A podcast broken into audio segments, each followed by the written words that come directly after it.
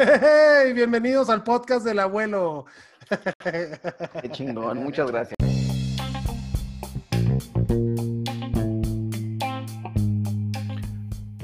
Hola, ¿qué tal? Bienvenidos. Esta es noche de mock del abuelo. Ya les presentaré este análisis. La verdad es que estoy muy agradecido porque por segundo día consecutivo tuvimos eh, invitados de lujo en el mock draft eh, formato Estadio Fantasy Bowl. Este gran movimiento que hay de fantasy fútbol con más de 500 participantes o 500 participantes, 40 ligas, eh, es una locura, 40 eh, divisiones.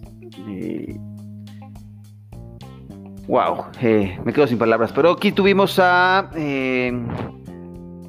J.R. Yaca y Adriana Alpanseque, eh, dos de los líderes de la cueva del fan presentes en el mock y después eh, un capítulo para el recuerdo y para compartir con eh, la gente que participó en este mock draft, que tendrán ahí el análisis de Adrián como analista, su punto de vista, qué estrategia le gustó más, qué equipo quedó más competitivo eh, cuáles podrían dejar algunas dudas, algunas recomendaciones, qué se pudo haber hecho al respecto. Por supuesto es mucho más sencillo eh, analizar eh, a toro pasado y decir pudo haber pasado esto o hubiera quedado mejor con otro movimiento.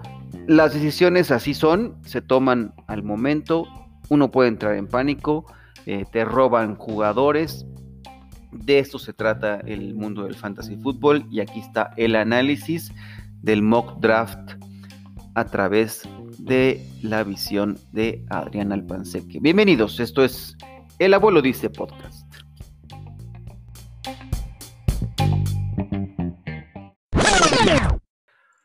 Pues ya estamos aquí en este, el podcast de El Abuelo Dice, y la verdad es que estoy muy contento porque por segundo día consecutivo tengo el honor de tener un invitado y estoy muy agradecido con mi hermano.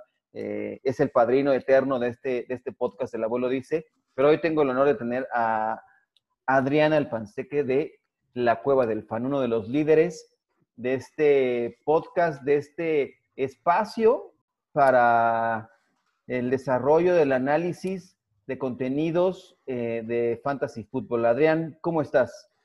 Abuelo, pues muchísimas gracias, qué honor y qué, este, qué bonita presentación. Ni yo lo hubiese hecho así. Eh, ya, cuando ya regreses al otro podcast, ya voy a tener que crearme un mejor guion porque te agradezco mucho las flores. No, la verdad, muy contento de estar aquí. Ya tenía muchas ganas de grabar algo contigo en este espacio y muchísimos saludos para tu audiencia, la verdad.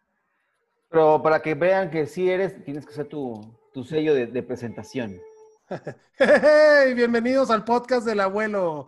Terminando de hacer este un mock eh, eh, edición Estadio Fantasy Bowl. Es un formato muy complejo. es un maratón, compadre. Es un maratón, así es. ¿Cuál sería tu primera impresión de, este ejercicio que hemos tenido hoy y los ataques que te echó el pobre Yaka que se negó a estar con nosotros hoy porque está cuidando familia? Sí, Yaquita me, me, me molesta, pero aquí no está. Este, así es muy fácil. No, mentira. Se le manda un abrazo y un besote a Yaquita, mi hermano querido del alma. Este, a ver, primera impresión. Ya no, es el primer mock draft que hacemos con el formato del Estadio Fantasy Ball. Para los que nos estén escuchando y están en el Estadio Fantasy Ball, también saludos al señor Mauricio Gutiérrez, que es el que está manejando todo esto y es un, un cerro de equipos. Este, es un mock draft largo, son equipos largos y mi primera impresión es que van a tener que cambiar un poquito su estrategia a la hora de draftear porque esos cuatro flexes pueden ser un, algo engañosos. Hay que tener muy en cuenta eso, que son cuatro flex. O sea, realmente yo lo que he visto es que en todo, o sea, la, primera ronda es eh, totalmente cargada de todos eh, en running backs. O sea, estuvimos muy cerca de llegar a, a 12 running backs consecutivos. O sea, se fueron 10 consecutivos en nuestro. Sí, el hecho de que yo, estando en el lugar 11, me pude llevar a Michael Thomas como el primer pick, y eso que, digo, no hubiese hecho otro pick, hubiese hecho ese. Tuve problemas con mi, con mi computadora y, y el primer, los primeros cuatro picks fueron de manera automática. Pero el hecho de que Michael Thomas se haya ido en el 1-11, a mí se me hace de verdad una locura. Creo que a nivel personal Michael Thomas puede tener un poquito más de valor y sobre todo en, el modelo del Estadio Fantasy Ball, que es una es half PPR, medio punto por recepción. Para mí Michael Thomas debería irse antes que George Jacobs y que Derrick Henry, por lo menos. O sea, por, muy tarde, Michael Thomas debería estar yendo en el séptimo, octavo pick, no más de ahí. O sea, creo, que, quiero que se quede un hype no solo de los rookies y de esta gente, ¿no? El, mismo Miles Sanders y Clyde Zeller, este, sino también se ha demeritado un poquito la posición de los wide receivers. Y lo comentamos en otro podcast, si nosotros vemos los últimos cinco años, running back 1, solo Zeke Elliott ha repetido tres veces dentro del top 5 de running backs. Solo Zeke Top 5, y eso ya es, ¿no? Ajá, o sea, de los, de los running backs así duros, solo Zeke Elliott, de, los top 5, solo Zeke Elliott ha repetido en tres temporadas diferentes.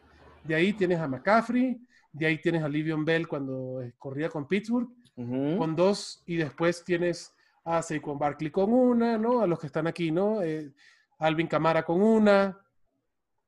Si te vas a los wide receivers, pudiéramos decir que son incluso hasta más garantía. Dentro de los wide receivers de los últimos cinco años, tienes cuatro wide receivers que han, que han hecho cuatro o tres veces número top 5. Tienes a Michael Thomas como uno de ellos, DeAndre Hopkins, que es otro de ellos, Julio Jones es otro de ellos. Entonces, Davante Adams eh, también. Entonces, la garantía que te puede dar un wide receiver top eh, es, es muy importante y no creo que es, eh, se menosprecie en el momento en que Michael Thomas me lo puedo llevar como en Picons.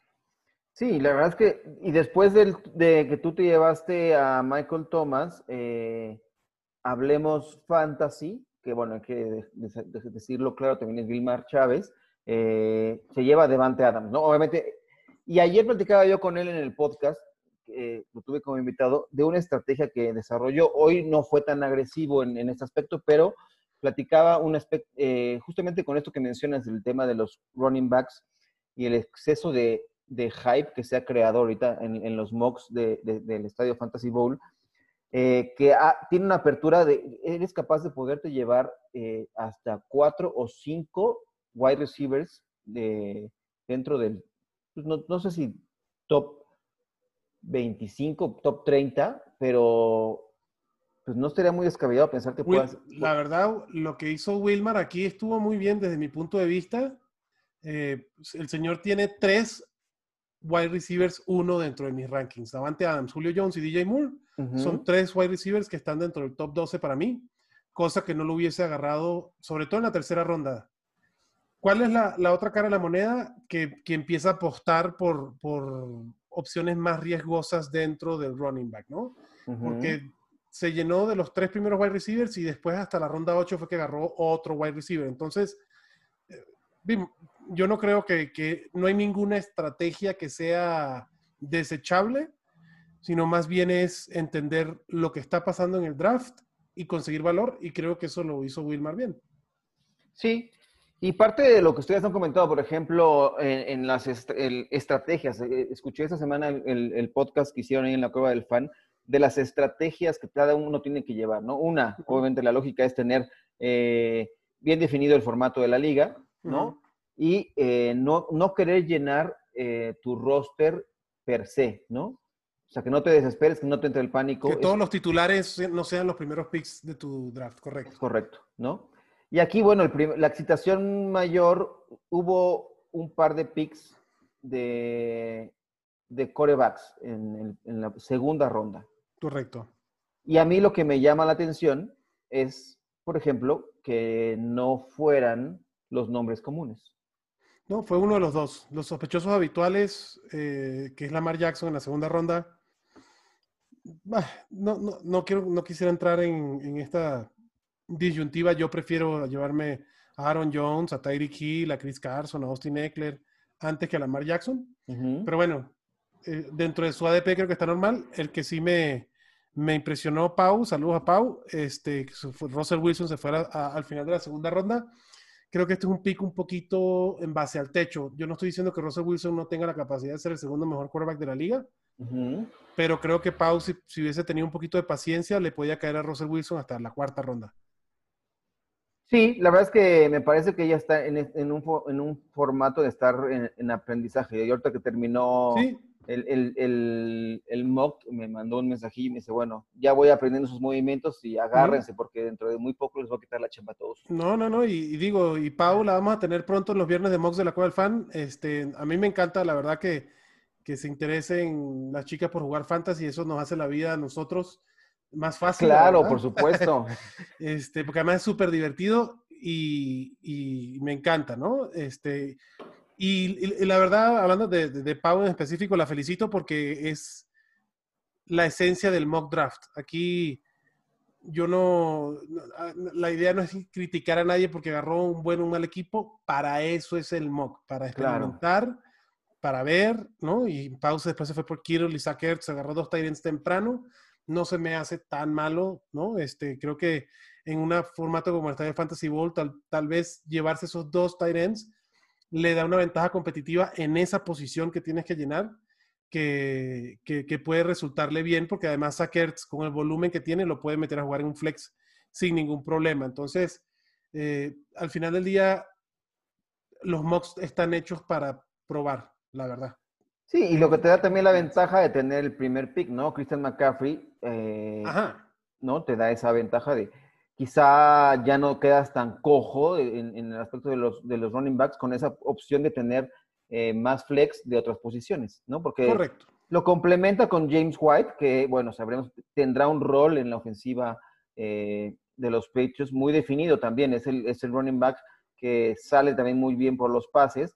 Marlon Mack, que me parece que no es un corredor eh, eh, ha, sido muy despreciado en los mocks, me parece, se va, se va acumulando ahí como entre la, del, nadie lo quiere, ¿no? Eh, ahí el problema con Marlon Mack, digo, James White, estoy de acuerdo contigo, tiene un rol establecido, habrá que ver con Cam Newton. A ver, a mí, hablando de esos dos running backs en particular, James White, yo le tengo un poco de cuidado esta temporada porque James White era la válvula de seguridad. La válvula de escape de Tom Brady. Y entonces vamos a tener que ver ahora cómo Bill Belichick trata a Cam Newton. Por naturaleza, Cam Newton no va a buscar una válvula de escape, va a correr, o sea, su válvula de escape van a ser sus dos piernas y su carrocería de, dos metros, ¿no? Pero eh, con el tema de las lesiones y todo eso, y, opiniones de doctores que dicen que Cam Newton debería estar bien y no tener problemas con sus lesiones, nada más que por favor no corra tanto. Entonces, chance, chance vemos un Cam Newton diferente con un Bill Belichick enseñándolo a tener paciencia dentro de la, de la bolsa de seguridad y por ende James White sigue siendo, siendo valioso. Con respecto a Marlon Mack, yo creo que su devaluación es justificada porque si ves Jonathan Taylor se va en la cuarta ronda y Marlon Mack hasta la séptima. Ajá. Y es un tema de que Marlon Mack, desde mi punto de vista, tiene una fecha caducidad. Yo creo que, que va a ser Em, mm, un poquito más tarde de lo que la gente piensa, ¿no? yo, yo, sí creo que se pueden tardar tres, cuatro semanas en que Jonathan Taylor, si es que sale bien, ¿no? Porque hemos tenido muchos casos de running backs que salen muy hypeados del college y no terminan cuajando en, en la NFL, ¿no? Pero si Jonathan Taylor es lo que dicen, ¿no? Que es un talento nivel Zeke o cercano a Zeke este, pues Marlon Mack tiene una fecha caducidad. Y Marlon Mack ah, tiene la ventaja, que todavía la tiene este año, que ha corrido detrás de una línea ofensiva muy buena, por, mucho considerado la mejor línea ofensiva de la NFL. Entonces, ahí este, Marlon Mack no se vería beneficiado no tan fácil si se llega a ir a otro equipo donde la línea ofensiva, ¿no? Si se va por unos Rams o para, un equipo donde la línea ofensiva sea un poco más porosa, entonces Marlon Mack no, no, es un corredor tan talentoso. Creo que por eso es el tema de Marlon Mack, pero yo creo que para las primeras semanas va a tener, va a tener uso y va a tener valor. Y si Jonathan Taylor no cuaja, pues entonces agarraste una joyita en la séptima ronda, ¿no? Sí, no, ah, yo creo que Marlon Mack tendrá un rol. Sí, yo, yo, veo complicado. Si bien sabemos que los, los, running backs son los que se adaptan más fácil entre el college y, la NFL, eh, con una línea ofensiva como esta, me parece que, eh, eh, y teniendo ya un Rivers, pues ya no teniendo el brazo tan potente, ¿no? Entonces me parece que eh, el ataque terrestre podría ser, me parece que Indianapolis puede convertirse en el como el San Francisco la temporada pasada, con un ataque mucho más cargado en el, en, por la vía terrestre. Y, Frank Reich, yo creo que es un muy buen coach de fútbol, la verdad. Y a mí no me extrañaría que usara los tres. El que veo con, al que, fíjate, y me lo snipeó Wilmar. Wilmar, me, la verdad, el próximo mock draft no me va a poner al lado de él, porque me quita todos los pinches jugadores, cabrón. Siempre a mí, me pasa lo mismo cada capítulo con, con, con. Este, a mí el que, el que creo que está muy, muy, muy eh, por debajo del agua y puede tener un, rol interesante es Naheem Hines, que se está yendo hasta la ronda 11. 11, ajá. Porque Philip Rivers no es alguien móvil y necesita de su Austin Eckler para que pueda deshacerse el balón rápido y ahí es donde yo creo que Naheem Hines va a tener un valor interesante. Como tú dices, lo de Jonathan Taylor, por ejemplo, yo Jonathan Taylor lo tengo como en, mis rankings como el, el running back, eh, ya te voy a decir, sí, el running back 24, ¿no? Entonces, yo no le veo el upside, bueno, le veo mucho el upside, pero yo con Jonathan Taylor sí voy un poco más cauteloso porque sí creo que va a tener ese backfield compartido como tú dices.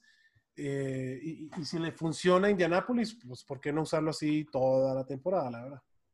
Y contrastes con lo que había hecho Hablemos Fútbol y Ramiro, por ejemplo, que se, se se concentró en las primeras tres rondas en running backs, ¿no? Con dos de los jugadores que también han sido de mucho hype en... Correcto. Con Miles Sanders, Kenyan Drake. Y el tercero, que yo me parece que es, es una opción eh, que para la tercera ronda yo no lo veo nada mal, a Leonard Fournette. Para nada, para nada. Pero muy buena. Muy buena. Y, y complementa ese equipo con wide receivers Quizá la duda pueda ser de Calvin Ridley, Sutton, Hilton, Crowder, bastante competitivo. No hay un wide receiver uno, digamos, eh, pero todos estarían dentro del tier 2, que para, para, tenerlo ahí me parece que están, es muy sólido ese, ese cuerpo de receptores. Sí, con, salvo Crowder, ¿no? Por ejemplo. Ah, Crowder es alguien que, digo, creo que se fue muy temprano, pero también es por la demanda, ¿no? la verdad que la vorágine de los wide receivers a partir de la ronda 3 fue brutal. Este, y, creo que Crowder se fue un poco temprano desde mi punto de vista, pero a mí, no, a mí la verdad no se me hace mala opción Crowder, y sobre todo cuando está jugando con cuatro flex. Entonces, la verdad yo vi el, draft de Ramiro, me gusta bastante. Eh, incluso en la cueva del fan, eh, haciendo, no me acuerdo si fue el mismo Ramiro que nos mandó una pregunta, pero hubo un, alguien de la manada que nos envió la pregunta de que quién prefieren a Miles Sanders y Kenyan Drake y Chato decía que si él buscaría, si está en las últimas rondas, de poder irse con los dos. Y, aquí, fue evidencia. En el lugar 1-10 se fue con Miles Sanders y Kenyan Drake como tus dos running backs y rematas con Leonard Fournette. La verdad, vas en, en caballo, caballo de, hacienda. Sí, por supuesto. Eh, ¿qué, qué, te llama más la atención del, del board así del resto de los que no hemos eh, primero que, hicimos draft con gente que sí te sigue y, que están metidas en el fantasy porque no veo de por encimita así que tú me digas, uy, este pick fue una desgracia. Para nada. Veo bueno, los de Yaka, ¿no? Sí, bueno, el de Yaka, bueno, es Yaka, ya tú lo sabes. Ah, mentira, Yaquita. Este, su draft me, la verdad me impresionó que agarrara a Chris Chris Carson antes de Todd Gurley, ¿no? hemos hablado con él de que el tema de la cadera y si le gusta y no le gusta y bla, bla, bla. Pero bueno, es su famosa estrategia del antijale de Yaquita. Creo, que se, creo que hizo un buen draft. O sea, en el, en el segundo, eh, en el pick 2, se fue con Zeke Elliott, que es creo que el jugador favorito de Fantasy de Yaka. Y remata con Chris Carson. Y después se tira cuatro wide receivers con mucho potencial. Con Evans, Juju, McLaurin y Michael Gallup. Yaka se blinda en los primeros seis picks y ya después la verdad es que también el 7 no, es, malo por todo lo que quedaba. Eh, Yaquita eh, drafteando bien su primer eh, quarterback o el quarterback que tiene, pues nada más agarró uno, se va hasta la ronda 11 con Josh Allen. Imagínate tú que Josh Allen que está considerado dentro de los rankings, no sé, un quarterback 7, 6, 8 por ahí, pues lo puedes agarrar en la ronda 11, es súper valor Josh Allen aquí porque te va a dar un piso estable, ¿no? Tal vez Josh Allen no tenga ese techo tan alto, pero todo lo que agarraste antes lo, lo cierras con Josh Allen muy bien. Y al final del draft se va Yaka, y eso también lo, lo repito yo, con jugadores que no necesariamente están en el top del depth chart de su equipo, o con rookies, por ejemplo, con Jalen Regor, pero que en semana uno pueden tener un rol interesante y el volumen. Aquí el secreto de la receta, como siempre, el, volumen es el rey en el fantasy y Yaquita lo que buscó hasta su pick 11 es volumen con todos los jugadores. Una apuesta, y aquí en, esta, en el tema de los tight ends, y, creo que podemos hablar de eso con respecto a todo el draft, ya después de los, diría yo, de los cuatro tight ends, tienes a Travis Kelsey y George Kittle como que en su propio tier, ¿no? Hay gente que le gusta más Kittle porque tiene un techo más alto, Kelsey por lo que ha hecho toda la temporada, pero tienes esos dos que están eh, solitos en su categoría. Y después en la siguiente categoría tienes a Waller, Mark Andrews y Sackerts. Y ya de ahí para abajo, la verdad es que los Tyrants pueden ser una apuesta riesgosa o no. Yo, como a mí me pasa que, y en la ronda 8, este, empiezo yo la corrida de Tyrants, y yo creo que eso también es interesante verlo en un draft. Es conveniente estar al principio de la corrida y no al final, ¿no? Pero en la ronda 8 es que se van los Tyrants que yo creo que, eh, o a partir de esa ronda que se van esos Tyrants que pueden tener un mayor potencial. A mí, Darren Waller, Evan Engram en, en rondas más tempranas, eh, se me hacen un poquito más riesgosos. Creo que como se estaba yendo el draft, podían seguir pasando los Tyrants. Entonces, eh, Jack agarra Hayden Hurst, que es un Tyrant que puede ser muy interesante con Atlanta, llegando al hueco que dejó Austin Hooper. Hay que ver cómo se redistribuyen esos targets que deja Austin Hooper, pero lo, lo, blinda, por así decirlo, o, compra una póliza de seguros de Hayden Hurst que se llama Dallas Goddard, que el año pasado termina como Tyrant 10 y que ah, fue muy targeteado por Filadelfia y con el tema de lesiones de Filadelfia este año. No, no sería nada descabellado. Además, yo proyecto que va a ser muy similar la temporada de Dallas Goddard de este año con la del año pasado. Entonces, ahí se blinda bien Yaquita. La verdad hizo un, draft bastante, bastante consciente y bastante sólido, sí. No, pero échale, un par de mentadas de madre o algo para que no, se puede ir tranquilo a dormir. La que no entiendo, y, termina al final, ¿no? Este, sé que agarra Jalen Hurt. Digo, se le sale. al final, Yaquita se caracteriza por hacer sus picks ya más de, de corazón que de cabeza, ¿no? Ajá. Este, Jalen Hurt puede ser interesante con la falta de Divo Samuel las primeras tres semanas, dos semanas, ¿no? Pero en el momento que llegue Divo Samuel, adiós, ¿no? Yo, yo prefiero a Trent Taylor, que fue el que agarré yo antes que Jalen Hurt, pero bueno, X. Eh, Qué bueno que no lo tomé yo porque... La verdad, Yaquita, y sí es verdad, sé que Yaquita odia a Detroit y a Dani Mendola le caga, perdón por el francés. Ah. No entiendo qué hace Yaquita drafteando a Dani Mendola. Sé que, ya estaba me llevé a Garópolo, entonces ya. Sí, le quitaste el amor de su vida. Te molestó, entonces ya. Y la verdad es que yo lo tomé sin querer, ¿eh? La verdad es que sí quería yo un coreback, pero creo que... No, pero hiciste bien, hiciste bien para que Yaquita mentara madre un ratito. La verdad, lo único que le puedo criticar es que en vez de Chris Carson, que agarrara a Todd Gurley o Melvin Gordon, porque, y, yo también tengo su... El problema es que eh, conmigo no va a poder, no se va a poder este, mentir, porque en los rankings, a ver, te voy a decir si, si Yaquita fue fiel a sus rankings, ¿no? A ver. Y Yaquita tiene como running backs. Ajá a ver si tiene a Chris Carson más arriba que. Yaquita tiene a Chris Carson, no es. Yaquita tiene a Melvin Gordon como su running back 15 y a Chris Carson en el 19. No entendí esa de Yaquita. Y a Todd Gurley como el 14. Entonces, ahí es la única que de verdad no entendí por qué agarró a Chris Carson Yaquita. Sabiendo que él ve mejor, con mejores ojos tanto a Gurley como a Melvin Gordon, que fue los otros dos running backs que se fueron después de él. Y hasta Jane Livion Bell, que siempre le, le hace ojitos a Yaquita, cabrón a ver, abuelo, ¿y el tuyo? ¿Qué, te pareció a ti tu draft? Pues la verdad es que yo en este, en este ejercicio, en los dos que hice el día de hoy, quise poner en práctica esta, esta práctica de, este, práctica, práctica, perdóname, eh, este, este modelo de, de apostar por wide receivers. Pero después de, ¿no? Agarrar a Clyde Edwards Seller en el 1.7, eh, me encontré con Aaron Jones, que yo pensé que no me iba a llegar a la es un regalazazazo, cabrón. Entonces, eh, me sorprendió muchísimo encontrármelo ahí. Sí, yo, si, eh, no, si, mi, si, a mí no me hubiesen hecho autopick, eso hubiese sido mi pick, cabrón. O sea, yo prefiero a Aaron Jones antes que Kenyan Drake y Nick Chop. Por, supuesto, entonces encontrármelo ahí fue, fue una maravilla. Y después aposté por los wide receivers. O sea, quería yo eh, probar esta, esta estrategia que se que hablábamos ayer con, con Wilmar. Con Wilmar. Y la verdad es que dije, bueno, vamos a ver qué tal resulta. Adam Thielen no me encanta, te debo de hacer la confesión, pero tenerlo ahí. bueno, Adam Thielen es volumen, es lo único que sirve en Minnesota. Súper seguro ese pick. O sea, Adam Thielen como tu wide receiver número uno y Allen Robinson como tu wide receiver número dos, vas muy bien, cabrón. Y digo, y rematas con DJ Shark, que yo lo tengo en alta estima esta temporada. Es más, ese era mi pick de esa ronda, me lo quitaste tú, cabrón, porque iba por DJ Shark. Este, no lo quieres cambiar por AJ Green, ¿no?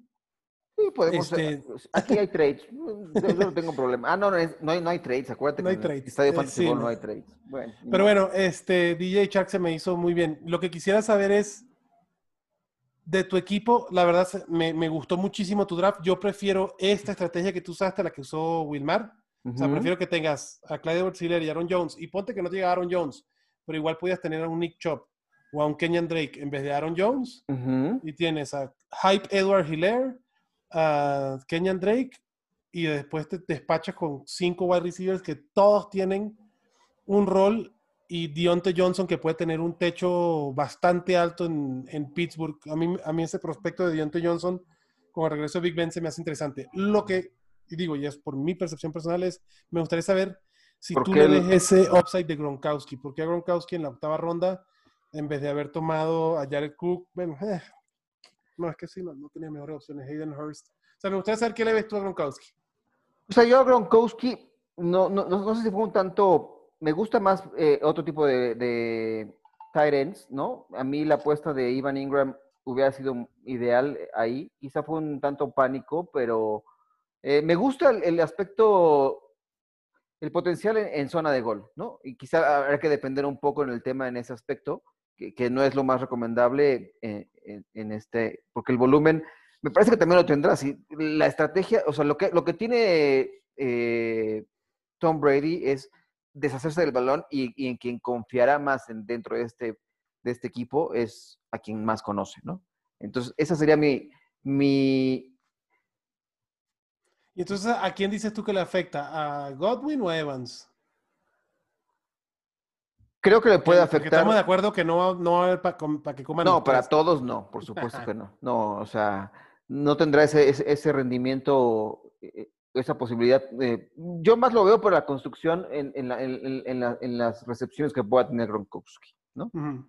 Gronk es, es, es, el atractivo que tiene, la confianza que le tiene Tom Brady, que puede ir más allá de eh, lo que pueda tener con sus, por ejemplo, running backs en el aspecto de, de quién puede atrapar el balón ahí más eh, de forma regular. Ok, entonces tú me dices que a Gronkowski fue un pick de pánico más, de, más, más, más que por cualquier otra cosa. Sí, porque quería yo, estaba yo buscando el tight y ya también empecé a buscar, como me puse cotorrea en el, en el board y echar, pedir comerciales ahí a todo mundo para que se, para que saludaran. ¿Se promocionaran? Porque ayer estaban muy serios. Ayer en el, en el mock de ayer con Mauricio, hasta les dije, güey, ¿qué, ¿qué les pasa? O sea, se siente tensión en el ambiente. O sea, como que todos estaban muy expectantes de ah, ¿no? tener, para divertirse tener para practicar, al sensei Mauricio como que... es más... Como que les dio miedito. Sí, y además Mau, no, no, no. Mauricio no muerde. Mau estaba muy serio, o sea, Mau no, no comentaba nada, no sé, estaba, seguramente estaba haciendo mil cosas, ¿no? Que, que tiene esa capacidad de hacer mil cosas. Hashtag multitask Mau, ¿no? Exacto. Entonces seguramente estaba lejos de la computadora y de repente cuando ya tenía, le, llegaba la alerta, seguramente llegaba. Entonces no, no tuvo la interacción que, tuvimos hoy en, en, el chat. La verdad es que es la ventaja, es, e, esta, es, eh, la plataforma de Sleeper está fantástica. Yo eh, la estoy descubriendo eh, este año.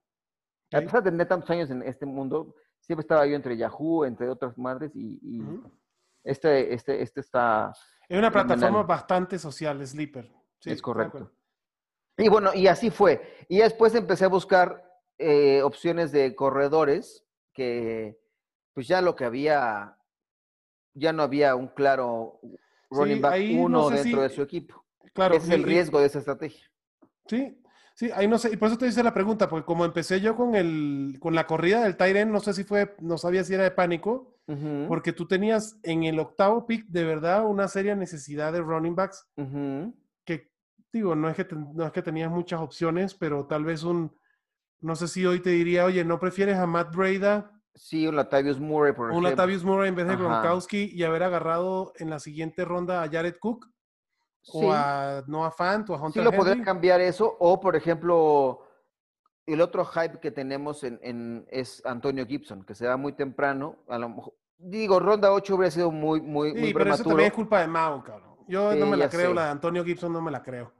sí lo está vendiendo muy caro y, Sí, y la gente lo ha comprado, porque además está él y McFarland está un poco más abajillo en ese aspecto, pero sí está, el hype por ellos dos está, está pegando duro entre el, el fenómeno, entre los seguidores de, de Mau. Sí. Digo, yo Sí, quizá- lo veo más como wide receiver que como running back, la verdad. Que también eso podría ser una ventaja en este, en este formato, ¿no? Ujú, ujú. Teniendo tanto, tanto flex. Pero sí, la verdad es que ya Tony Pollard sí me gusta. Y ya después mis, running, mis corebacks fueron un desastre. Aaron Rodgers sí Ah, me güey, es convenció. garantía. O sea, Aaron Rodgers sí me garantía. gustó. Pero Tom Brady no lo pensaba yo seleccionar, la verdad. Ahí fue un autopick terrible, pero bueno, no está mal. La verdad es que ya el, el, el, el resto del board, que la verdad es que es muy, puede ser complejo. Yo es, el, digo, que he estado haciendo mocks esta semana. eh, los primeros dos que hice, sí, sí, sí me, me dejó agotado mentalmente. Ya ahorita ya más o menos está más relajado. Hubo un momento en el que en la semana hice un ejercicio más de, de WhatsApp, de- empecé a reclutar eh, güeyes de, del pasado. Larry Fitzgerald, Jimmy Graham, Philip Rivers, LeSean Eh, McCoy. Adrian Peterson, LeSean, me quitaron a McCoy, me- ya me, me, me encabroné en el board, dije, no, ¿qué, qué les No, pasa? Qué poca madre, cabrón. ¿No? Alshon Jeffrey, Marvin Jones, ¿no? Así es, así, así lo tiré, y, pero sí, hay que prepararse, ¿no? Porque también lo que te pasó a ti en la cuestión de tener problemas con, con la plataforma, con la computadora, Ajá. esto no te puede pasar en un, en, en- en un- Ah, ya, no. ya en el draft, ¿no? Entonces, no, sí. es bueno que la gente esté eh, poniendo en práctica, conociendo Claro, la interacción con la plataforma y jugar mucho, ¿no? Entonces, correcto. en términos ahí- generales me ahí- gustó el equipo. ¿Cómo? En términos generales, mi equipo me gustó bastante. A mí me gustó bastante tu equipo, la verdad, muy sólido. Eh, y es prueba de que de verdad, si planificas bien tu draft, no importa en el lugar donde estés, puedes conseguir valor. La verdad que puedes conseguir valor. Digo, porque todo el mundo ha dicho que el lugar 7 y 8 este año son los peores lugares para draftear. Pues ahora con Clyde Hiller ya se vuelve un poquito más bonito ese lugar. Claro. Pero la neta es que si haces bien tu draft en todas las posiciones, va a conseguir valor. Una de las cosas que es importante, que lo hablamos también en el podcast de la cual fan, es cuando están drafteando, los que están más cercanos a las a los turns, ¿no? A las esquinas, a los extremos, eh, no dependan tanto del ADP. O sea, si yo, yo hice picks que no es que estaban cerquitas de lo que me tocaba, sino lo que quería, si es lo que quería asegurar para que me llegara, porque veintipico de rondas o picks después, no es tan seguro que te llegue. Y si estás en el medio, pues ahí sí tu ADP va a jugar un mejor rol, porque nada más van a ser 12 picks entre tu pick y otro, entre uno y otro pick que vayas a tener para tu equipo. Correcto. Y lo que decían también, cuando estás luego en, en- en la- en- en medio del board, eh, tratar de, de- de crear, ¿no? Un- una nueva ola, hacer cambio de Correcto. crear el pánico, ¿no? Y Exactamente. Empezar Que- la corrida tú. exactamente, que es el, el consejo que, que- que ya nos habías dado. Pues creo que ha sido un, un balance muy completo, eh, un análisis de este mock. eh, no sé si quieras rematar este, este, este bloque de, de este, la- el abuelo dice podcast, eh, del análisis en, en particular, y si no, hacemos un pequeño corto y regresamos con, con el remate del capítulo, ¿te parece? Bueno, no, lo único que quisiera agregar es, digo, y ahora sí, abuelo, sé que fue autopic, pero tres quarterbacks ya te la, ya te, te pasaste, cabrón. Este, en este formato sí veo. Era por molestar a... a- a- Ah, Yaquita, me queda claro. sí, En este formato sí veo justificable que te puedas llevar o que te lleves dos quarterbacks. Yo no lo hice porque no me llegó. Otra vez Wilmar me quitó a Baker y me quitó a Daniel Jones este, en los picks. Eh, pero sí es justificable que se lleven dos quarterbacks en este formato y también dos tight ends porque, como les digo, los cuatro flex más las bancas que tienen les da para que les quepa ese tipo de equipo acá. Porque al final del día, en un equipo tan, o sea, en un roster tan grande, la agencia libre no va a ser muy, muy bonita, la verdad. No, no, es lo que estaba tratando de ver ahorita, quiénes se quedaron como disponibles y si está, no hay... Nada, o sea, corebacks, eh, bueno, ya con yo tres corebacks sí fue una exageración, pero te queda Cousins, Rivers, eh, Drew Sí, que aquí Cousins puede ser interesante. Sí. Pero eh, Philip Rivers también, pero a lo que voy, sí, se va, sí vale la pena que agarren dos Tyrants y dos quarterbacks, que muchas veces decimos, no, no los agarren porque es una posición que tienes que llenar. En el este formato es distinto, ¿no? En este tipo de formato, yo, yo, mi punto de vista muy particular, creo que sí, no está mal, pues. No, no, no es un puesto en tu banca que estás desperdiciando por, por el valor que implican. Y bueno, no dejamos ahí a nadie. Bueno, quedaron ahí algunos pendientes. Si hablamos de Ramiro, Jorge Su, Derrick Henry. También tiene, o sea, James Conner en tercera ronda, ¿cómo lo ves? Ah, super pick. Super pick. Yo, yo creo, y lo he dicho en otros podcasts, yo creo en James Conner. Ok. Eh, para mí, James Conner ha demostrado y le han puesto competencia y sigue ahí. Y Mike Tomlin dijo que es su caballito de batalla. Este, sé que, sé que esta temporada hay, hay opiniones divididas, pero les recuerdo que se vayan a los primeros seis juegos de la temporada pasada James Conner antes de que se lesionara y vean su actuación. El tema James Conner que se está yendo en la tercera ronda es, para, desde mi punto de vista, 100% eh, injury deep, ¿no? Temor de lesión. Si James Conner nos estuviera garantizado que está sano, a mí Anthony McFarland, que es un pick de cuarto, un running back de cuarta ronda, no me representa un riesgo para que le quite la chamba, la verdad. Muy bien. Y de los que se llevaron, otro que se llevó coreback, el que se llevó a Lamar Jackson, FFA. Eh, yo tendría serias dudas, aunque yo no sé cómo estoy en, no me decido con Josh Jacobs, ¿no? Dicen que va a haber más carga de trabajo para Josh Jacobs. Eh, Lamar Jackson, segundo, segundo pick. Le'Veon Bell, otro running back que para mí eh, eh, también lo estamos castigando demasiado, me parece. no. no, a ver, no sé qué, en, los análisis que tenemos, ¿no? El, el efecto Adam Gaze, ese ¿Tú le tienes tanto temor? Adam Gates es un pincho negro que se traga todo lo, bonito y la luz, cabrón. Este. Livion Bell terminó siendo un buen running back el año pasado. Y todo mi punto con Livion Bell es: pues, si va a ser lo mismo no que el año pasado, yo creo que sí. Yo creo que no va, no va a mejorar mucho más Livion Bell porque Adam Gates es un entrenador que históricamente nos ha demostrado que no explota bien a sus joyas, cabrón. Entonces, este, este, este draft en particular, este, este equipo. Este equipo. Mira. Me deja dudas. Sí, eh, son los riesgos, es una referencia para que veas los riesgos que corres cuando te vas por un quarterback temprano. Em, porque que tu wide receiver número uno sea Cooper Cup y tu wide receiver número dos Davante Parker, no, a mí no me encanta, o sea, ahí sí me siento yo bastante desprotegido. Con Josh Jacobs tiene la Josh Jacobs tiene el potencial de terminar como un running back 1. Como el running back 8 lo pondría un poco más en duda. Josh Jacobs un top 8, no lo sé.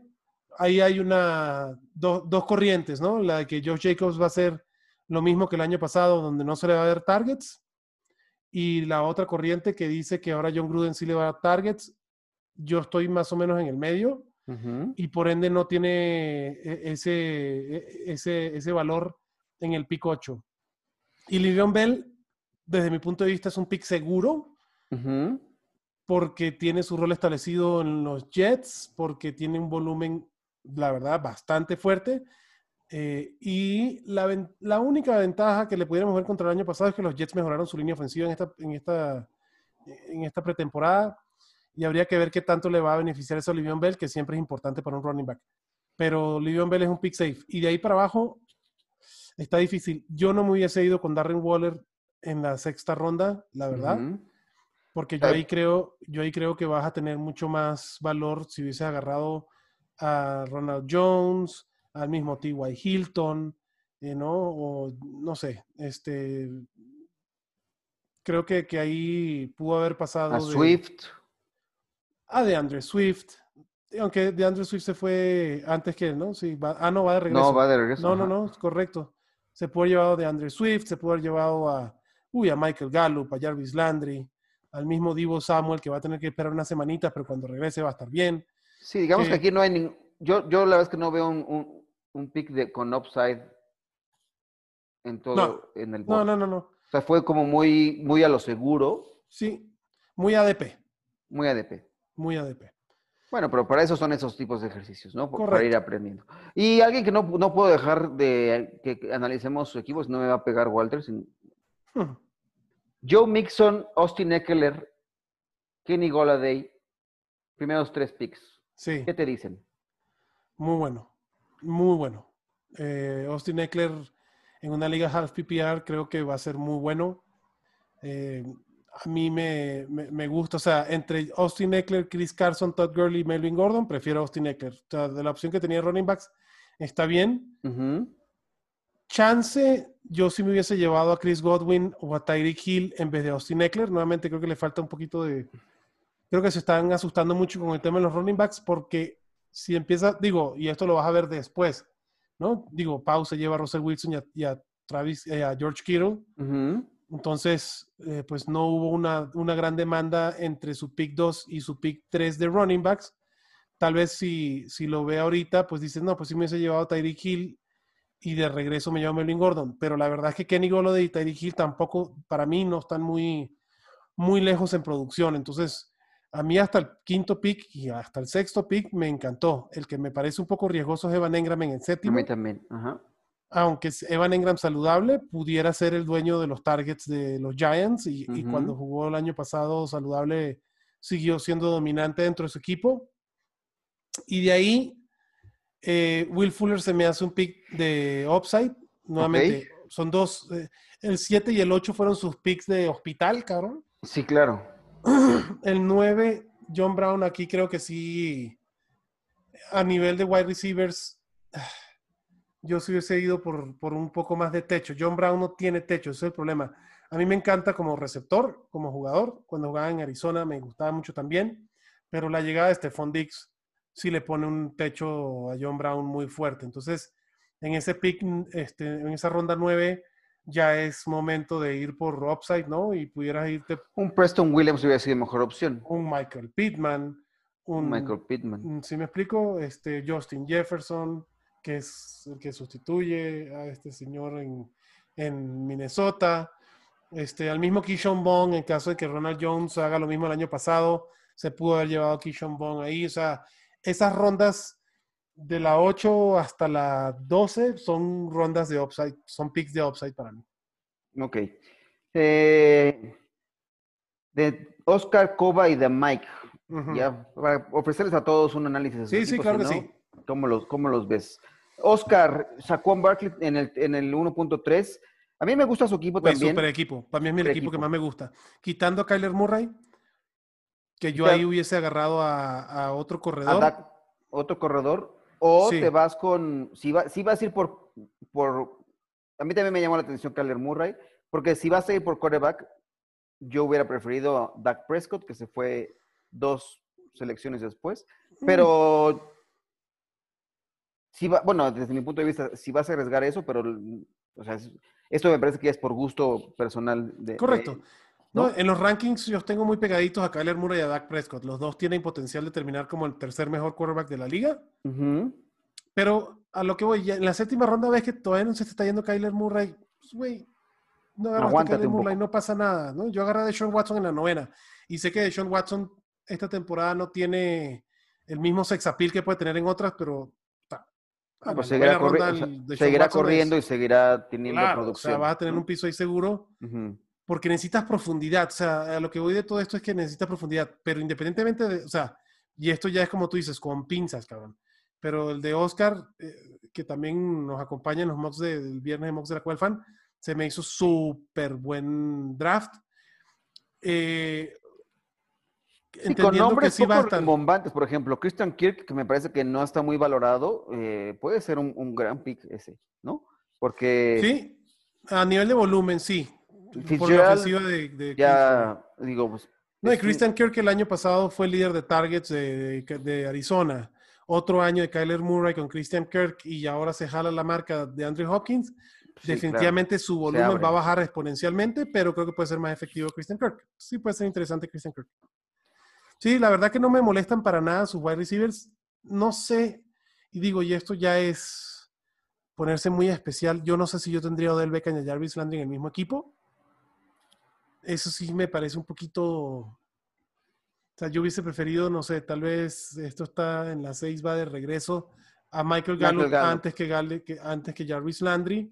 O inclusive en la vuelta del, bueno, ya Julian Edelman, ¿No? no, sí, podría ser, sí. Tal vez Jordan Howard, no, o Michael Gallup o Jordan Howard en ese pick.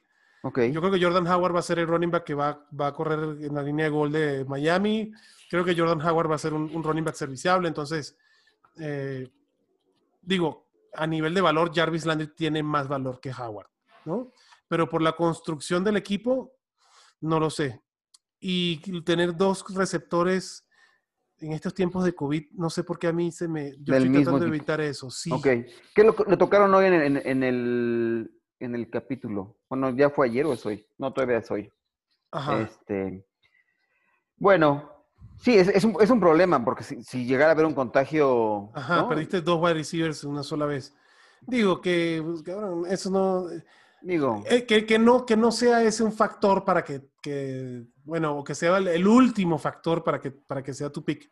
Claro, pero, pero más que los temas COVID es que se comparten, perdón. Tener a Curtis Samuel en las últimas rondas. Buenísimo. No me parece nada, o sea, me parece un gran pick. Buenísimo. Estuvo el hype el año pasado entre él y DJ Moore en, ese equipo, ¿no? Eh, y bueno, el que descolló fue su compañero, pero la verdad es que el potencial que tiene Curtis Samuel eh, puede pudiera ser un, pick muy interesante. Sí, ahí nada más que le trajeron competencia, lamentablemente, eh, con Robbie Anderson, a pero... a mí el problema de Anderson es, me gusta, o sea, en los Jets siempre hubo como una, un, gran sex appeal ahí de que sí iba a ser un, gran wide receiver para tener que no había nadie más, ¿no? pero tampoco nunca alcanzó ese potencial. O sea, nunca, nunca ha sido el, el, wide receiver wow, ¿no? Y se lesiona también constantemente. Bastante, sí, sí, sí. Entonces, a mí el, el, tener ahí a Curtis Samuel me, me, gusta, inclusive el de Steven Sims, que, que, fue productivo la temporada pasada, o sea. Ahí va. Sí, digo, ya a esas alturas, la verdad, el pick 16 lo que, están agarrando es a, ¿no? Russell Gage y Jalen Hurd y KJ Hamler. Steve Sims es una apuesta tan válida, ¿no? Este, que como muchos que están aquí, ¿no? La verdad no, no, no critico ese pick, eh, pero me gustó el, draft de, Oscar. ¿Y de Coba? y el de Coba, aquí creo que se arriesgó mucho porque Coba hizo las dos cosas que yo recomiendo, o hagas una o hagas otra si la quieres hacer. O sea, se fue por un Tyrant en la segunda y un quarterback en la tercera. Entonces, dentro de los wide receivers y running backs que pueden ser top 24, dejó de pasar la oportunidad. O sea, su, su running back uno es Alvin Camara, buenísimo ese pick, no lo critico para nada, pero su running back 2 termina siendo Devin Singletary. El gris de Singletary. Y, el problema que es de Denver, de Singletary para abajo, son todos jugadores que son o el 2 o el 3 en su equipo. Entonces ahí ya, ya, empiezas a tener un, draft muy flojo. O sea, si Patrick Mahomes no se tira la temporada de hace dos años, no creo que Coba le vaya bien en, la liga. Porque, a ver, y, lo puedes ver aquí, se están yendo juntitos Tyler Lockett y DK Metcalf. Hay gente que piensa que Tyler Lockett va a tener más targets, DK Metcalf va a tener más targets. Lo que es una realidad es que se van a pelear targets estos dos señores, porque Seattle no es un equipo que pase mucho la bola, todo lo contrario. Tyler Boyd es el segundo detrás de AJ Green. Tyler Boyd se fue el año pasado con una super temporada porque Taylor, AJ Green no jugó ni una. Pero este año ya le pusieron el franchise tag a AJ Green y eso no lo hace un equipo si no está 500 mil por ciento seguro de que el señor ya está saludable y dispuesto para jugar. ¿no? Este, entonces Tyler Boyd va a haber un, decremento, no es el alfa en su equipo. Julian Edelman con Cam Newton no lo ves. Va a ser un interrogante, ¿no? Y CD Lamb es el wide receiver 3 desde mi punto de vista de Dallas, ¿no? O sea, CD Lamb para mí en un draft normal no, no, no sería ni drafteado. Y de ahí, digo, nos vamos tantito peor. Tu running back 3 es Latavius Murray, que al final del día es el handcuff de Camara. O sea, está bien que lo agarró antes, porque si algo le pasa a Camara, pues aseguró con Latavius Murray. Antonio Gibson sí está bien, la verdad, muy buen pick aquí, es, es de upside. Damian Harris con el tema de Sonny Michel pudiera ser interesante, pero no lo veo así. Y Duke Johnson, este pick, te soy sincero, también me gusta porque el hueco que deja Andrew, de Andrew Hopkins en, en Houston va, va, a recibir targets Duke Johnson. El problema es que el año pasado ya recibió targets y tampoco fue muy productivo. Sí. Vamos a ver cómo le va a Duke Johnson, pero bueno, estábamos hablando que es tu running back 5, cabrón, no, no hay pedo. Este, Golden Tate es un pick de incertidumbre. Hay gente que cree que va a ser el wide receiver más importante en los Giants. Desde mi punto de vista, Híjole. va a ser Sterling Shepard o, O el mejor Darius para mí a, ajá, para mí Sí. a nivel de talento va a ser Darius Slayton tarde o temprano va a ser el alfa en ese, en ese equipo. En la temporada que viene creo que Sterling Shepard va a ser el líder de targets. Jack Doyle sí me gusta como, como tight end. Creo que va a ser beneficiado por Philip Rivers. Creo que Jack Doyle es un sleeper en los tight ends interesante porque Philip Rivers, pregúntele a Antonio Gates, pregúntele Claro. a Hunter Henry, siempre ha buscado sus tight ends. Bridgewater creo que preferiría el upside. Bridgewater puede ser un, un quarterback muy seguro. Digo, teniendo a Patrick Mahomes, la verdad, no, tiene, no vale la pena tener dos quarterbacks más. Pero bueno, este, creo que sí, creo que Coba ahí. Tuvo tres, tres quarterbacks también. Sí, no, ¿no? no vale la pena. Si agarraste a Mahomes, agarra el último pick como otro quarterback, cabrón, que lo que a Garoppolo o al que te quedaba por allá. Ajá. Que, ¿no? Que, a te la mentada de madre de Jack en vez De en vez Yaquita, de- ¿no? en vez del abuelo. Es correcto. Y de sí, Mike, que es el último, ya para terminar con todos los, los, los invitados a este, a este, a este mock.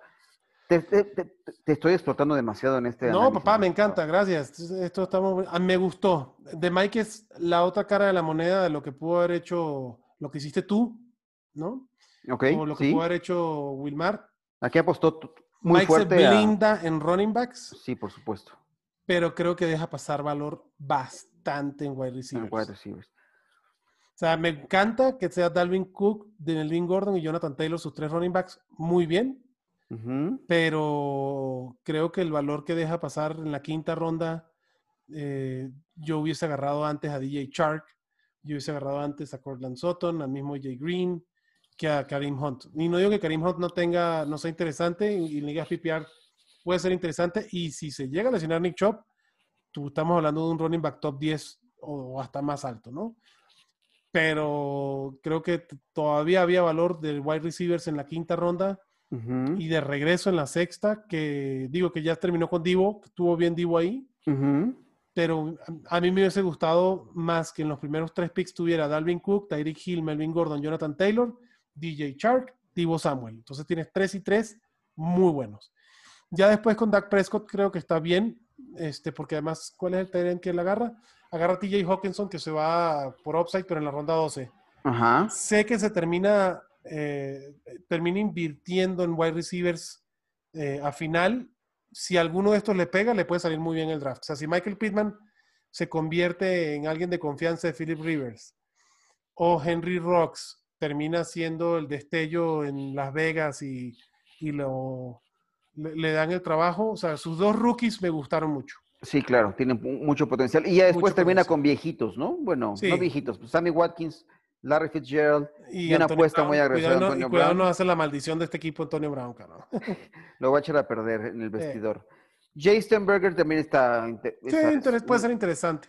Y ya el, último me parece que es un, eh, una reacción a los opt-outs que hubo en Miami, ¿no? Con Isaiah Sí. Ford, eh, pues brincando, me parece, al, a la cartelera del fantasy po- por las bajas más que por otra cosa, ¿no? Sí, y tú, digo, ahí hizo un double dipping. digo, bien de Mike, como su logo lo dice, ¿no? Se fue. Se fue al final dijo, se fue con el corazón, ¿no? Me llevo a. Tua, me llevo a Ford, tiene a Parker, creo que también tiene Devante Parker, ¿no? Ah, no. No, eso se fue... Este, sí, fue más adelante. Así es. Pero bueno, eh, me- la verdad que sí está, está, está bien. O sea, tiene mucho, mucho potencial este equipo. Puede, puede, puede dar mucha pelea.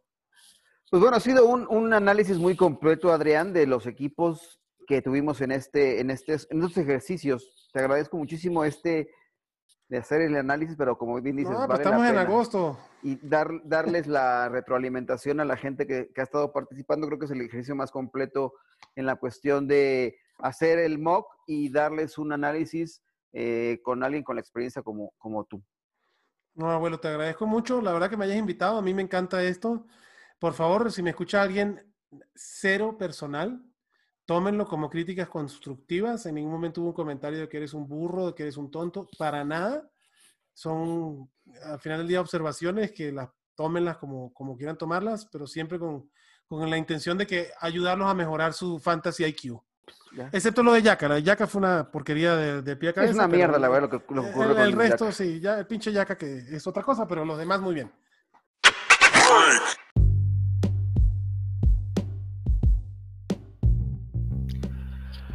Bueno, muchas gracias a Adrián por este completo análisis equipo por equipo y comentarios generales. Recuerden, hay que hacer eh, se pueden hacer algunos ajustes en sus estrategias. Pasemos a una ronda, pues no, es una ronda de noticias, rápidamente eh, pasó la fecha límite eh, determinada por la NFL para aquellos jugadores que querían dar notificación a sus equipos de no participar en la temporada 2020 por temor al asunto del COVID-19 y la lista quedó en 66 jugadores, no hubo mayor movimiento de lo que ya teníamos.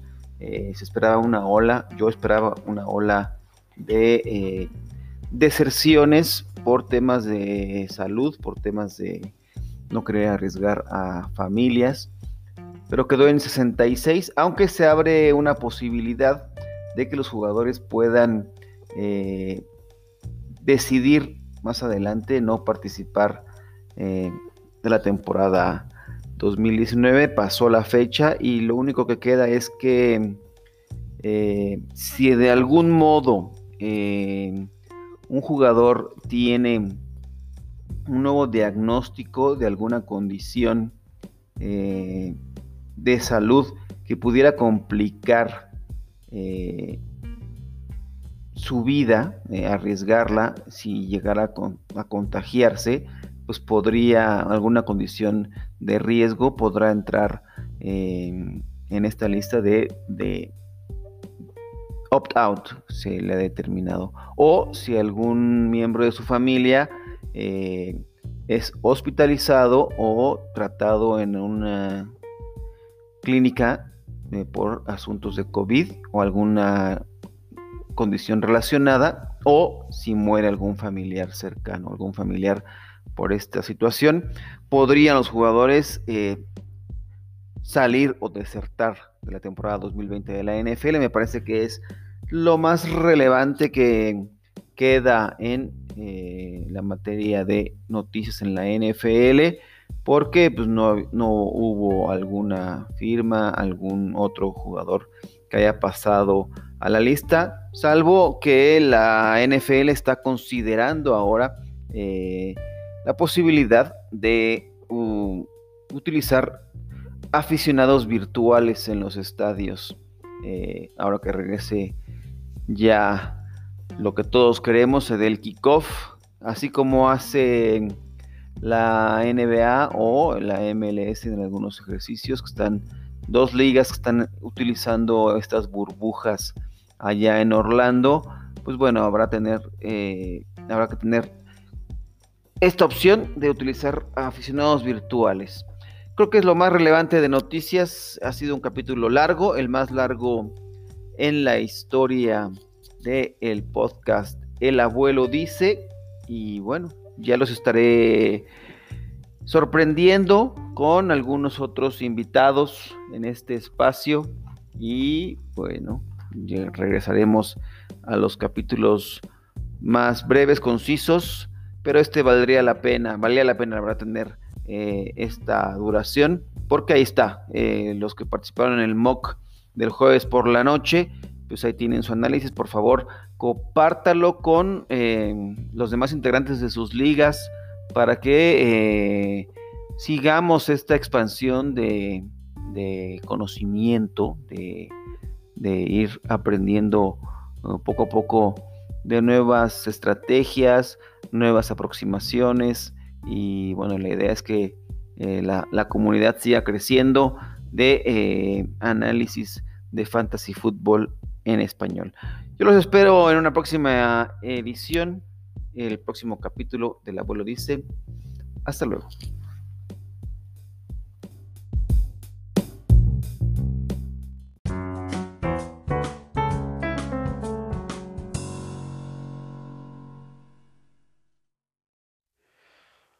Hola, ¿qué tal? Bienvenidos. Esto es el podcast El abuelo dice. Es eh, martes 11 de agosto, casi miércoles 12, un día muy especial porque, pues sí, resulta que el abuelo tiene madre, en el fondo de todo tiene madre, y, este 12 de agosto cumple 70 eh, años. Entonces, esto va por ti, madre. Y empezamos un episodio más de El abuelo dice. Compartiré secretos, confesiones y noticias para rematar como siempre. Bienvenidos. Hola, ¿qué tal? Bienvenidos. Esto es el podcast El abuelo dice. Yo soy Luis Alonso y en el capítulo de hoy eh, hablaré un poco sobre mm, un draft muy divertido. La verdad es que eh, el fin de semana, el sábado para ser exacto, eh, tuvimos el mock de un formato que nos estamos como inventando, ¿no? el best ball con draft eh, de subasta. Eh, si no han nunca usado este formato de, draft subasta, es muy divertido. Eh, así nos reunimos con pues la bandita, los líderes de la manada, Rodrigo Gómez Mont, el gente de Fantasy al Máximo. Hubo la aparición de Katsuo Gallardo, quien estuvo la temporada pasada ahí en Fantasy al máximo. Y la verdad es que fue muy divertido. Nos, reunimos en eh, vía Zoom eh, y ahí empezamos a cotorrear, echamos a andar el draft. Eh, es muy divertido, la verdad es que chingar, andar picando al otro burlarse un poco del pic, que si se traba tu máquina, que no, eh, echar a andar a quién sabes, a quién quiere Mauricio Gutiérrez, ¿no? Cuando juegas con las cartas abiertas, como es el caso que todos seguimos a Mauricio, al Chato, a Yaca, Adrián, eh, Arturo Carlos estuvo ahí medio presente, medio ausente, ¿no? estaba en una partida de póker. Nuestro productor de la temporada pasada de Fantasy al Máximo, Emilio Beltrán, un gran amigo, Héctor Garza también, eh, Katsuo, el Jerry, productor ahí de, la Cueva del Fan, eh, Ernesto, un, buen amigo de, la Cueva, de Chato, eh, Chato Romero, y bueno, la verdad es que fue sumamente divertido, ahí platicamos, estuvo extraordinario la convivencia, la diversión, la chelita, el poder pasar un, rato bastante agradable que hacía falta. La verdad es que eh, no daré detalles, pero tuve una semana muy, muy pesada en el aspecto personal y la neta es que ese momento fue fue sublime, fue de gloria pasar un buen rato, a pesar de que estamos en este encierro en el que todo mundo tenemos que cuidarnos, ante esta situación del, COVID-19, eh, del coronavirus y todo esto, bueno, la vida sigue y lo que nos da la oportunidad del fantasy fútbol es encontrarte con buenos amigos, hacer un draft sumamente divertido eh, y todo por el, amor a, esto, ¿no? Eh, la pasión que nos genera, yo digo que esto es el momento en el que el, el fantasy fútbol te permite multiplicar la pasión por el fútbol americano. Así lo vivo yo y he abierto los ojos, he, cambiado muchas perspectivas y hoy estoy emprendiendo un camino que me encanta, ¿no? sentirme que aunque trabajo mucho más y, que antes, ¿no? Eh, hago lo que me gusta, ¿no? Me he dedicado más de 20 años al periodismo deportivo. Estuve trabajando, eh, inicié mi carrera en como coeditor de un periódico sangriento, amarillista, aunque decimos que no es así, Metro, eh, lectura de la gran ciudad, de Grupo Reforma, pues sí, por supuesto, vende, vende portadas sangrientas, contraportadas con mujeres voluptuosas,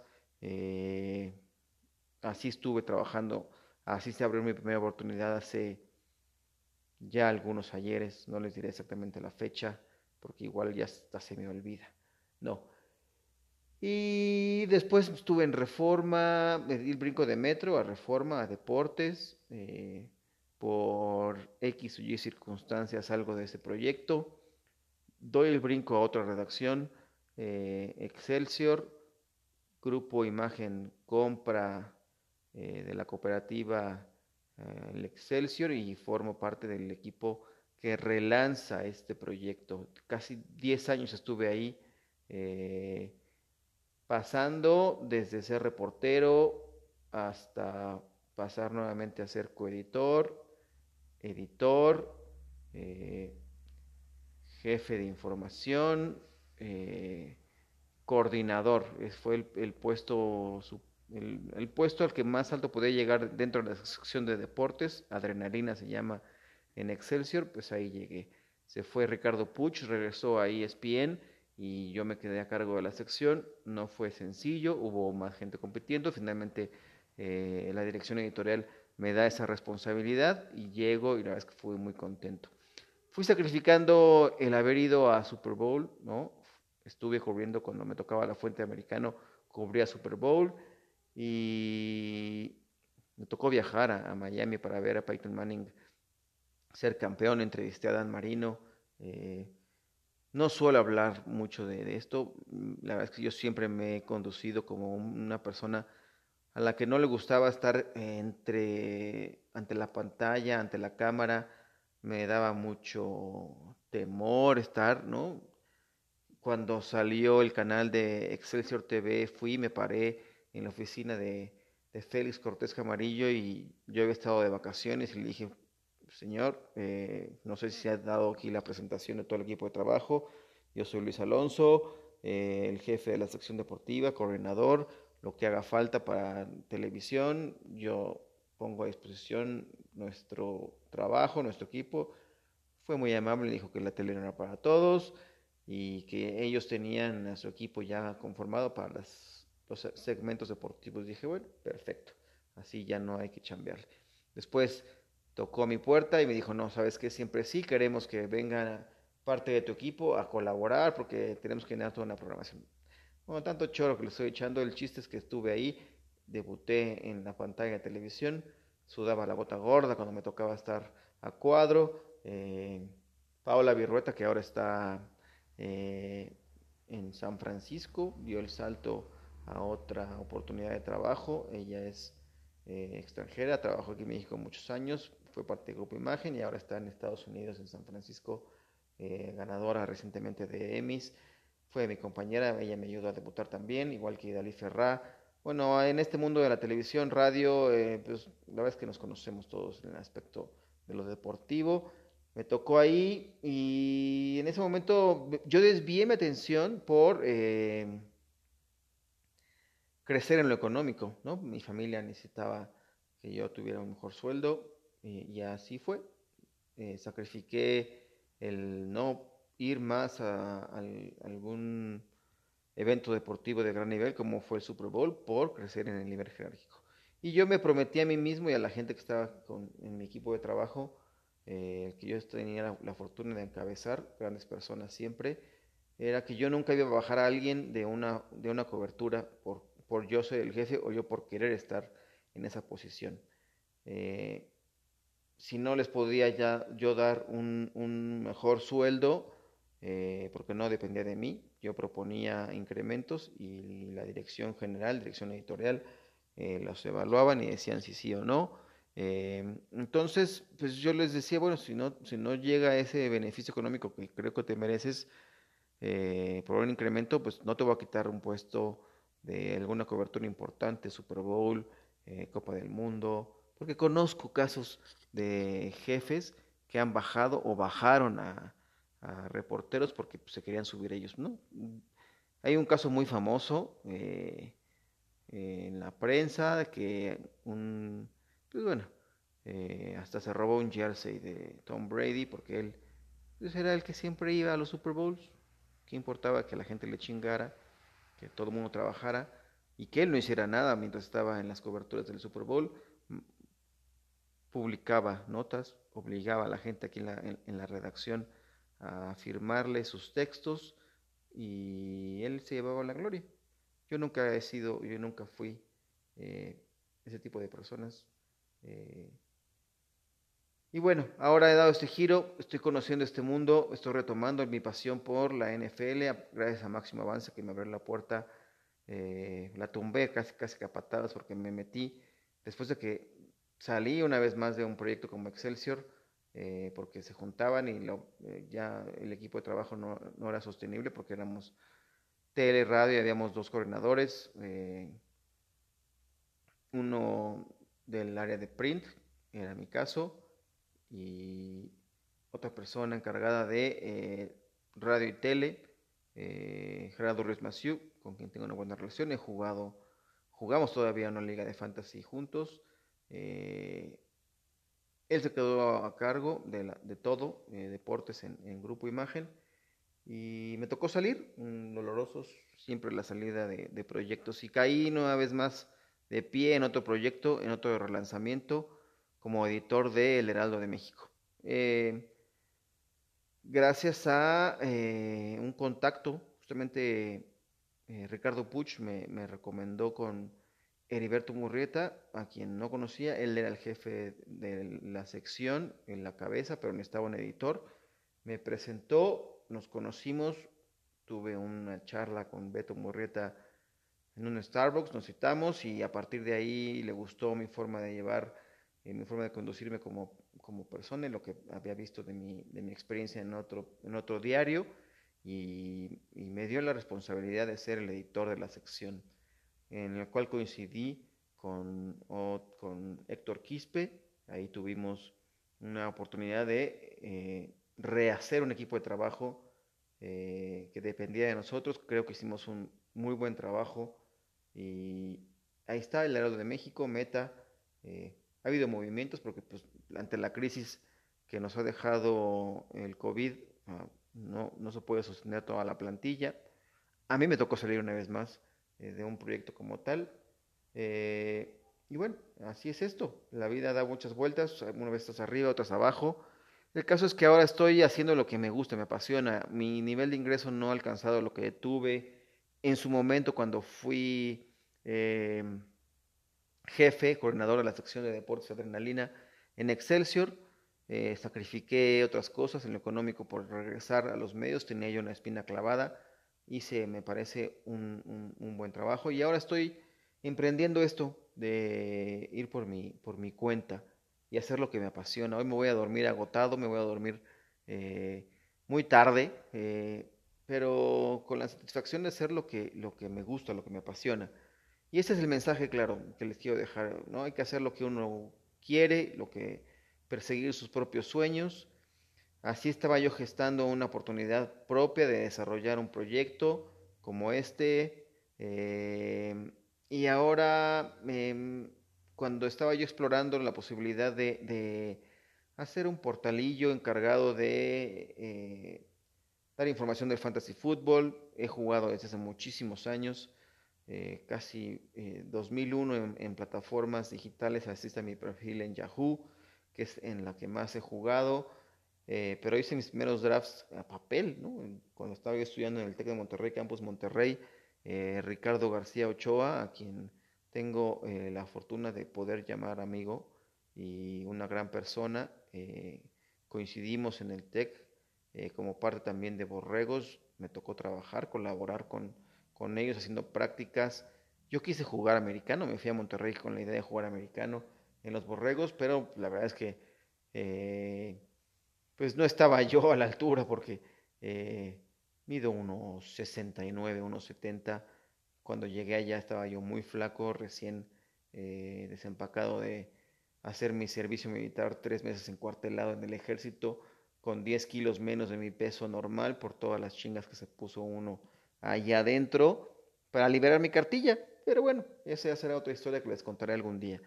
El caso es que nunca, no, no, decidí que no, no era para mí estar jugando Liga Mayor con los borregos, con los mastodontes, eh, grandes personas también, pero también eh, mis peores dos meses fueron en algún las prácticas eh, de Liga Mayor de cara a la temporada, ni siquiera pretemporada como tal, bien era acondicionamiento físico y la pasé muy divertido, me probé, hice algunas cosas, pero la verdad es que no estaba físicamente a la altura de estar en un equipo con la exigencia como Borregos Salvajes.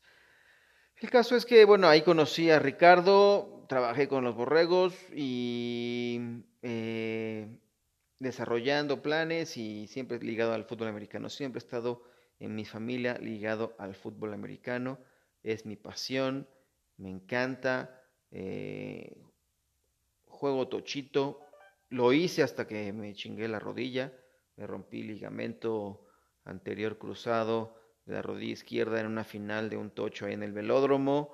Eh, alcanzamos la final, desgraciadamente perdimos, eh, pero valió la pena porque ahí he conocido a mis mejores amigos y ahora a través del fútbol americano he conocido a otros grandes amigos con quienes hice este draft de béisbol y me dieron un consejo también, por eso eh, me había ausentado un par de días de, de hacer este podcast porque me dijeron, abuelo, está bien, Está bien que estés abriendo camino, que quieras eh, emprender, hacer crecer tu marca, pero también eh, no te desgastes demasiado. Y por eso me tomé un par de días.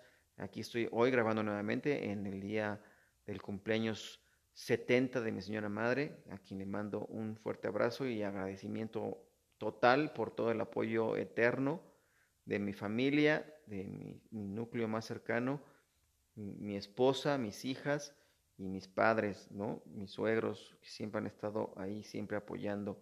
Eh, y yo tuve ciertas desviaciones, muchos malos humores por haber, eh, haberme quedado sin trabajo, haber entregado siempre lo mejor de mí. Nunca he dejado nada en el tintero por el trabajo. Y a las empresas a las que les dediqué yo realmente eh, todo, ¿no?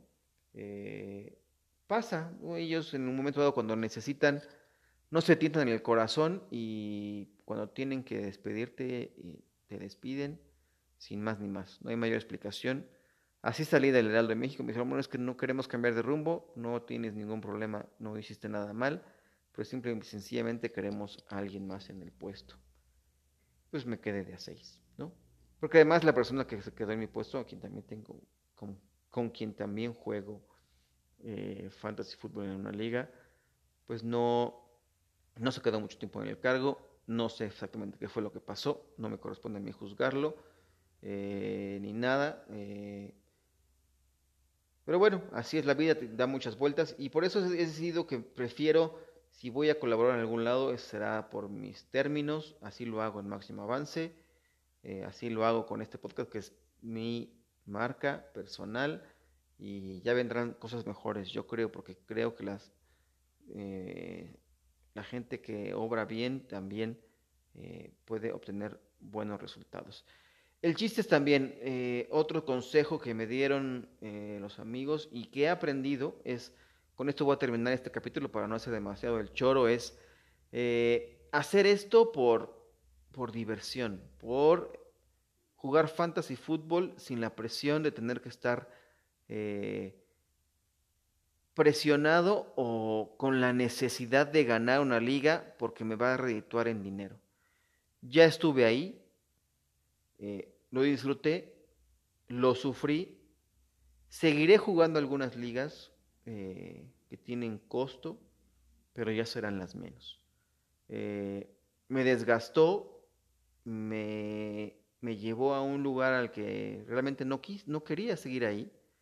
Y hoy, después de muchos años de jugar varias ligas eh, de dinero, decidí, escribí al organizador de las ligas y le dije que no, muchas gracias, que las circunstancias como está la economía hoy en día y que no quiero tener esta presión, le di las gracias, dije, por el momento me retiro, eh, no sé si regrese la próxima temporada, es una pausa, te lo agradezco, no cuentes conmigo para la siguiente temporada.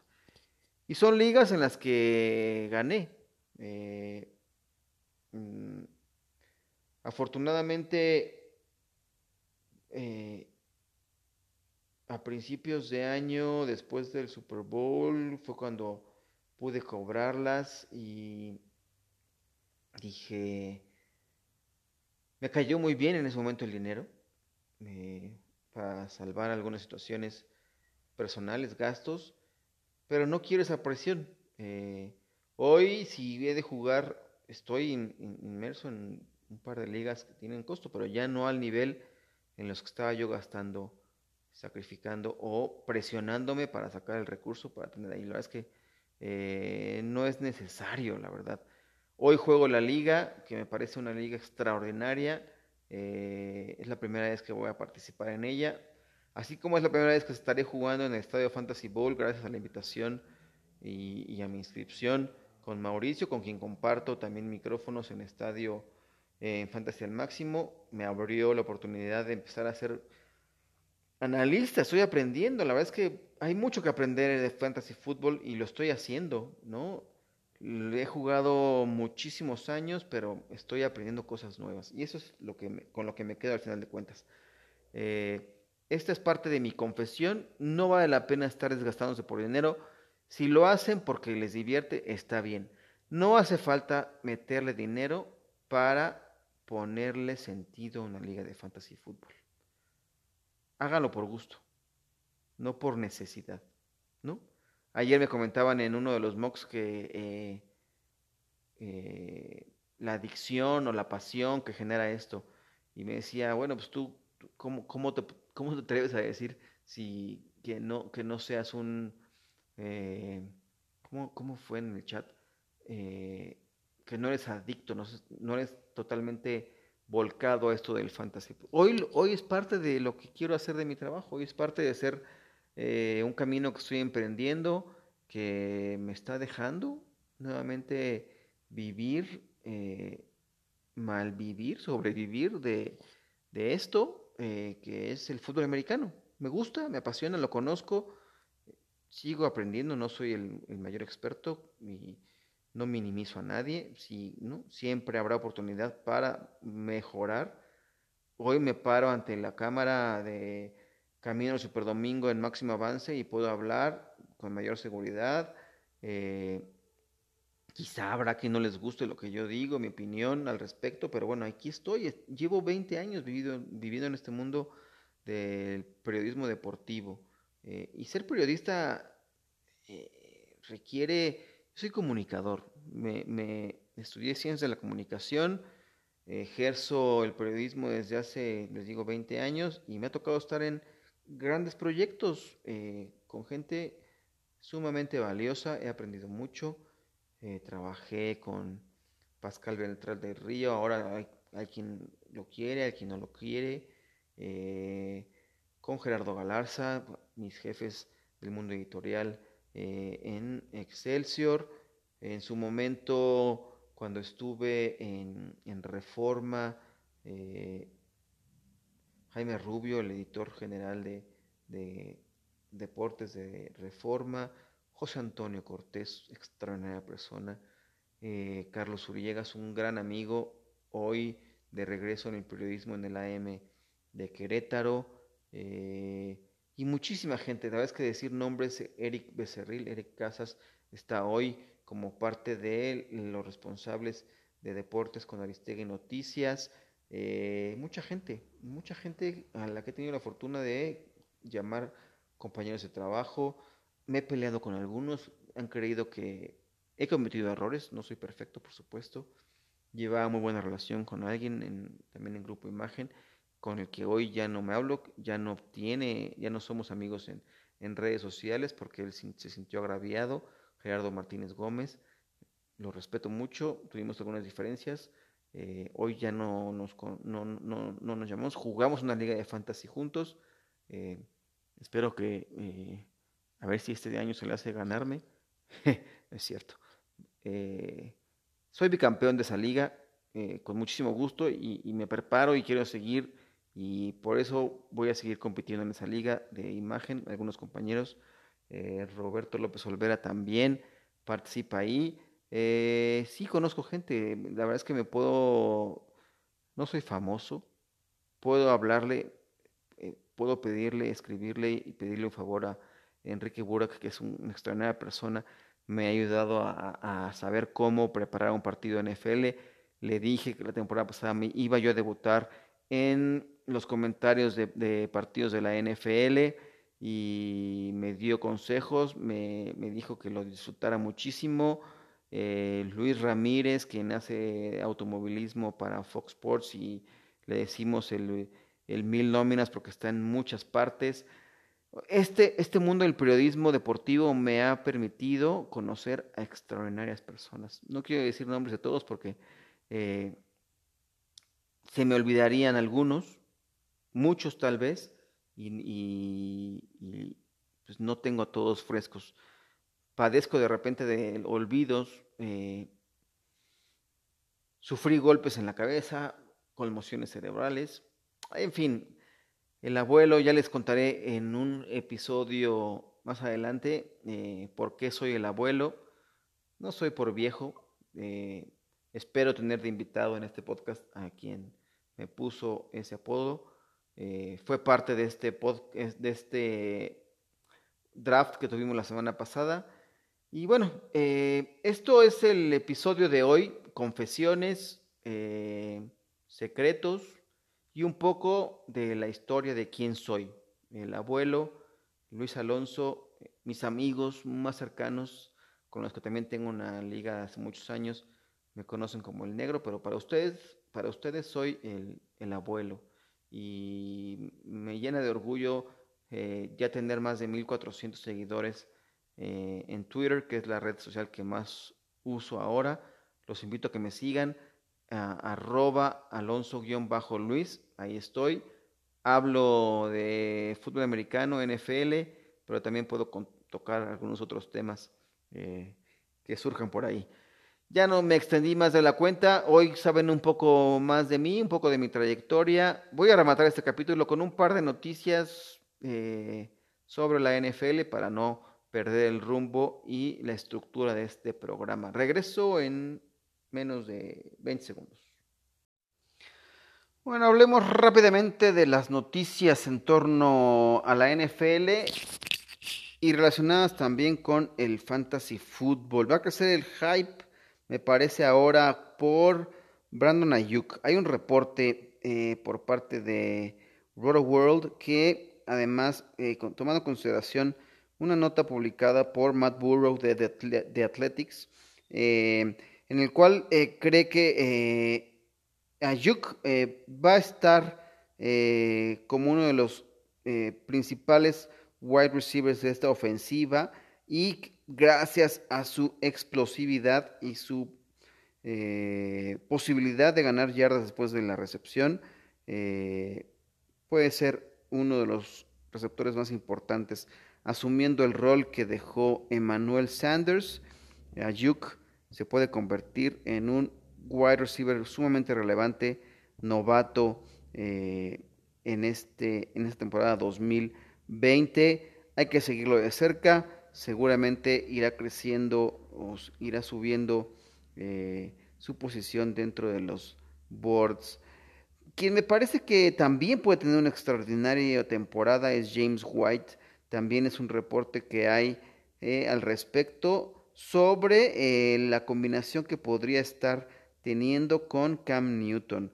Eh, creo que puede ser el hombre a seguir dentro de este backfield que se ha vuelto, bueno, sumamente complicado como todos los años, pero me parece que sería el hombre a buscar, además de Damien Harris. yo, yo es un jugador que me gusta muchísimo me intriga Damon Harris más allá de lo que pudiera aportar otro veterano que ha llegado recientemente a este backfield y quien yo sinceramente eh, no creo que eh, sea un riesgo eh, Lamar Miller. es más como una medida de protección en caso de que Sonny Michel no pueda estar listo para el arranque de la temporada. Es posible que arranque en, está en el POP list y que pueda perderse los primeros seis partidos de la temporada regular este corredor. por eso es que los Patriots firmaron a Lamar Miller por un año de contrato, pero eh, a la vez que no le veo mayor relevancia porque Miller viene recuperándose de lesiones importantes, se rompió el ACL y el MCL, 29 eh, años, difícilmente tendrá un rol muy participativo. Y bueno, con esto rematamos este episodio a larguito, media hora, creo que podemos, estaremos ahí rondando. Eh, los invito, además de seguir en redes sociales, he estado publicando, he estado haciendo un ejercicio con los mocks eh, con el mock del abuelo, eh, en el formato Estadio Fantasy Bowl, eh, estoy haciendo una, recopilación de datos para sacar el ADP especializado en esta liga, ¿no? Que, qué gran noticia nos dieron también Mauricio y Chato de más de 500, 528 participantes, 44 divisiones. Imagínense el trabajar la labor que están haciendo estos líderes de la manada de la cueva del fan. Eh, híjole, felicidades, es extraordinario esto de eh, la convocatoria. Y ahora nos corresponde a nosotros como eh, seguidores. estaba yo en otros, en otros mocks, la gente comenta que no, algo que no les gustó la temporada pasada del Estadio Fantasy Bowl era que había gente que había abandonado eh, las ligas, que había drafts en los cuales pocos estaban participando y los waivers igual. Me parece que era un tema de la plataforma, ya ya lo ha platicado Mauricio Gutiérrez, que eh, no era muy amigable. Ahora con Sleeper me parece que la experiencia va a ser completamente distinta, es sumamente eh, intuitiva, atractiva, te atrapa, puedes estar chateando, eh, con la gente, compartiendo cosas. Creo que va a ser una gran experiencia y, wow, la labor tanto de Chato como de Mauricio de estar organizando, lanzando invitaciones, dando seguimiento. Eh, bueno, es una labor titánica, felicidades y ahora nos corresponde a nosotros como jugadores estar eh, jugando, participando y no abandonar nuestras ligas, ¿no? Esto ha sido todo por hoy. La verdad es que Creo que es un episodio que me espero que les guste. Espero comentarios si quieren ahí comentar cualquier cosa a través de la plataforma de Anchor. Pueden mandarme algunos audios, comentarios, preguntas, sugerencias. Ya levantaré alguna encuesta ahí a través de la cuenta de Twitter sobre los tipos de contenidos que quieren escuchar aquí en el abuelo dice podcast. Por lo pronto me despido, pero eh, nos escuchamos pronto. Hasta luego.